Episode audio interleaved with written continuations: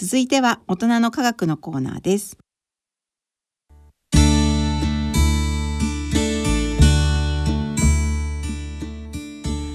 ご機嫌いかがでしょうか？慶應義塾大学大学院理工学研究科鈴田春奈です。ご機嫌いかがでしょうか？東京大学政策ビジョン研究センターの山野博子です。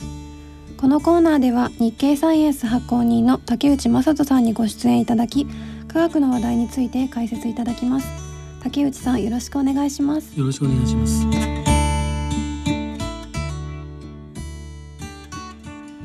えそれでは5月25日発売の日経サイエンス7月号の特集記事から解説をお願いします。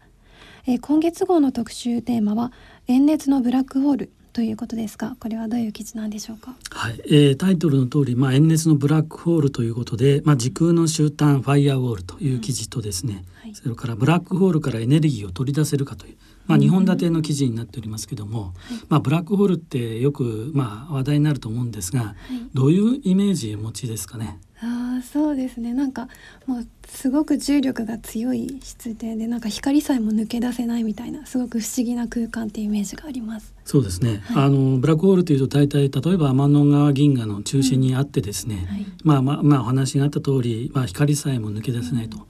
いうところで、まあ、ただ実際にどんなところなのかですね、うん、行ってみるわけにもいけないものですから、うん、あの物理学者がこうどんな世界なのかですねいろいろ頭の中で、えー、理論を組み立ててですね実際そこでどんなことが起きてるのか、本当にまあ光が、あの抜け出せないのかどうかというようなことをいろいろまあ考えて。一般相対性理論とかですね、量子力学の世界でこう当てはめてみていろいろ考えてみましたという話で、えしかも最近それがまあどんなふうな議論になってるかというのをちょっとまとめたんですけれども、まあ、結論から言いますとですね、どうもブラックホールのまあ周りですね、周りというのはまああのそこに近づいていったらもう二度と引き返せないところ、そこをの周りがですねえー、どんなふうになってるかというとが分かってきたという話なんですけども、うん、どうもこう非常に超高エネルギーの、まあ、壁みたいのがまあ周りを取り囲んでるんじゃないかという、まあ、結論が出たという話なんですが、まあ、この話の大前提として、えー、このまあ研究をした方自身もですね実際その結果が出たことに驚いていて実は半信半疑ということでですね思ってるんですけどもとりあえずそういう結果が出てしまったということで、まあ、今物理学の世界では、まあ、それが本当なのかどうかですね。なかなか否定する材料もないもんですから、あのどうもそれが決定だというわけではないにしても、まあ、そういう形で話がまあ信じられているというところです。まあ、その周りに熱いものがまああるとどうもその今までの理論をですねどれも満足できるのではないかというようなことなんですけれども、まあ、それが最初の時空の終端ファイアウォールという記事なんですけども、で、まあ、その次のブラックホールからエネルギーを取り出せるかという話なんですけども今申し上げました通り、えー、最近の理論だとその「えー、ブラックホールの周りにですね、超高エネルギーの壁がある、まあ、ファイアウォールということなんですけども、うん、実はそこからまあエネルギーをまあ取り出したらいいんじゃないかというのをまあちょっと考えてみましょうということで、これもまあ頭の中で考えてみたという話でですね、実際そういうことができるかどうかというのはまた別問題なんですけれども。実際それを考えてみたという話です。で実際どうなるかというと、まあ、その光さえも逃げ出す抜け抜ける逃げ出せないというところにですね、まあ、箱のようなものを作ってどんどんどんどんこう近づけていくわけですよね。でそこの周りにこうエネルギーが集まっているところにこうふっと箱をですね近づけてその箱にまあそのエネルギーを乗せてですねさっと引き上げて、まあ、見ると。いうことをちょっと頭の中で考えてみましたということなんですけども、何せこう光さえも抜け出せないものですからその箱をですねやっぱり頑丈なもので作ってこう吊り下げてあげなければいけないということなんですけれどもその吊り下げるのにですねなんか適したこう紐みたいのがないかと。いうようなまあ話なんですけども、まあ、結論から言うとですね、まあ、そういうものはなかなかありませんという話なんですね。まあ、鉄みたいなところから始めてですね、まあ、鉄だとどうしてもその非常に力は強いんですけどそれ自身が重いものですから、まあ、途中で切れてしまう自分の重さで切れてしまうとかですね。それから最近の、まあ、新しい素材でカーボンナノチューブっていうのがあるんですけども、まあ、炭素でできたあの物質ですけども非常にまあ丈夫なことで知られてるんですが、まあ、それでやってもちょっと難しいと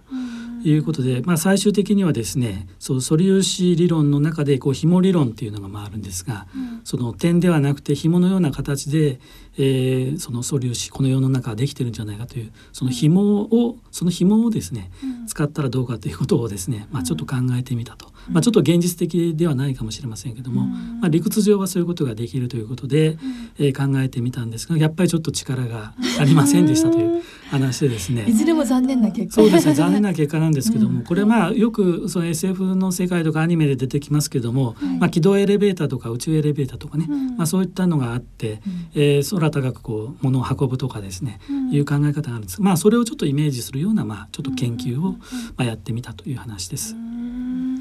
るほど、なんかそういうエネルギーを取り出そうっていう話は何でしょう？なんか太陽が燃え尽きた後その代わりになるようなものっていうのでこうなんでしょう？いろいろ研究が進んでそうですね。はい。えじゃあ一つのブラックホールでも太陽に相当するくらいのエネルギーがあるかもしれないっていうそうですね。はいすごいまあそれ以上なのかもしれませんけどね。はい。ありがとうございます。えー、その他にも今月たくさん面白そうな記事がありましたね。ね。ちょっと注目したのはですね、はい、あの遺伝するエピジェネティック変異というものなんですけれども、はい、どういった内容でしょうか？はい、まあよくこう遺伝というとですね、まあ DNA が出てくるわけなんですけども、うん、実際まあ DNA だけではなくて別にあの物質としてですね、えー、記録されている、まあ、エピジェネティックというのがまああるんですけれども、はい、まあ、化学物質によってこう目印みたいのがまあついていて、うん、えー、そういう遺伝子を制御するというような働きを持ってるんですが、うん、まあ、この DNA とは別,、えー、別の道筋という、うん、まあ、タイトルがついているんですが。遺伝子じゃないのに遺伝すると言ってるわけですよね。そうですね、はい、それがですねあの受胎後すぐにこの情報っていうのはリセットされると考えられているんですけども、どうもその研究によるとですね一部はその子孫にまあこうつながっていくと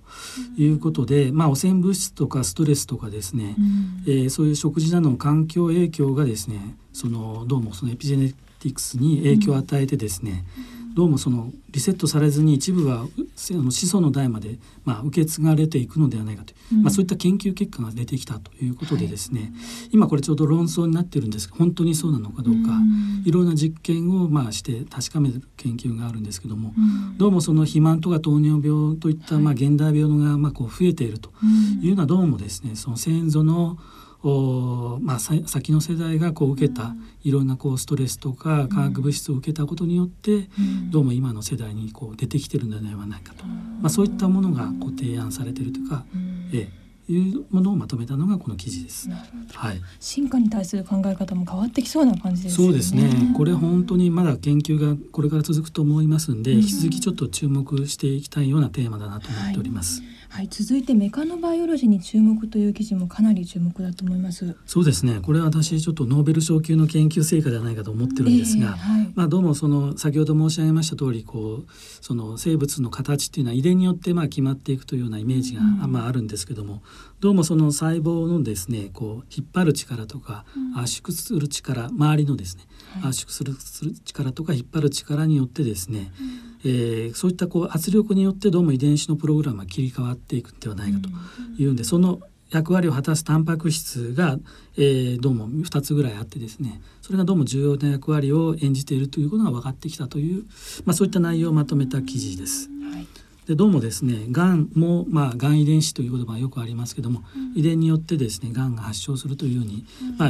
受け止められているんですけども、どうもここの実験によるとですねまあ、正常な細胞に圧力をかけたりするとどうも腫瘍になってしまうというような実験結果も出ているということで、まあ、ひょっとしたらこれがんのこう治療メカニズムの、えー、話にちょっとつながっていくのではないかなということで非常にまあ面白い研究だなというふうに思っています。はいあと最後に脳を操る寄生生物トキソプラズマという記事が興味深かったんですけどこれはどういうお話なんでしょうか、はい、これも非常に怖い話なんですけど、ね、どうもはあの人間にもちょっと影響があるかもしれないという話なんですが、うん、まあ、トキソプラズマというこう単細胞の生物があるんですが、これがですねどうもこう悪さをするという話なんですけれども、うん、えー、ネズミにですねそういうのを感染した場合はですね、どうも猫を怖がらなくなると。ということで、まあ、簡単に餌になってしまうという話なんですがどうもそのトキソプラズマというのが、あのネズミの頭の中に入ってですね、そのネズミの行動を制御してしまうのではないかと。いうことが、まあ、とも研究で分かってきたと、まあ、いう話でですね、えー、ただこのトキソプラズマというのは、まあ、そういう猫ネズミだけではなくて人間にも、まあ、感染しているということで、うん、えー、世界で30億人以上ということがまあ書いてあるんですけども、うん、まあ、人間に対してもですねその脳をどうもコントロールしているのではないかという研究者もいるということでですね、まあ、ちょっと自分の行動に ちょっと注意して、どうも本当の自分で そうですね。自分の行動が実はそのトキソプラズマに操られている結果になっていると。症状はバラバラなんですかね。そこはまだわからないですね。はい。だ今後の研究楽しみですね。そう、ね、いう意味で、はい。ありがとうございます。えー、さて最後に次号8月号の特集記事についてご紹介いただけますか？はい。えっ、ー、と8月号はですね、今回8月号はテーマはあのクオークを特集します。はい、あクオーク皆さんもご存知通りですね。うんまあ、これ以上ちょっと分割できないような、まあ、素粒子の一つとして、まあ、知られているわけですけども、まあ、それをこう実際にその陽子とか中性子の中でクォークがどんなことをしているのかというのをいろいろ調べている研究がまああるんですが、そのクォークをまあ結びつけているまあ力グルーオンというんですが、まあ、そのグルーオンの力をいろいろ調べた結果、まあ、いろんな不思議なことがまた出てきたと。悩ませるようなことが出てきたという話なんですね。まあ、そういったものをちょっと特集して今度はまあ素粒子物理学の,、まあ、あの不思議な世界をちょっと紹介したいなというふうに思ってます。はい、日経サイエンス1号8月号は6月25日の発売となります。次回のこのコーナーの放送は7月4日の放送となります。大人の科学のコーナーでした。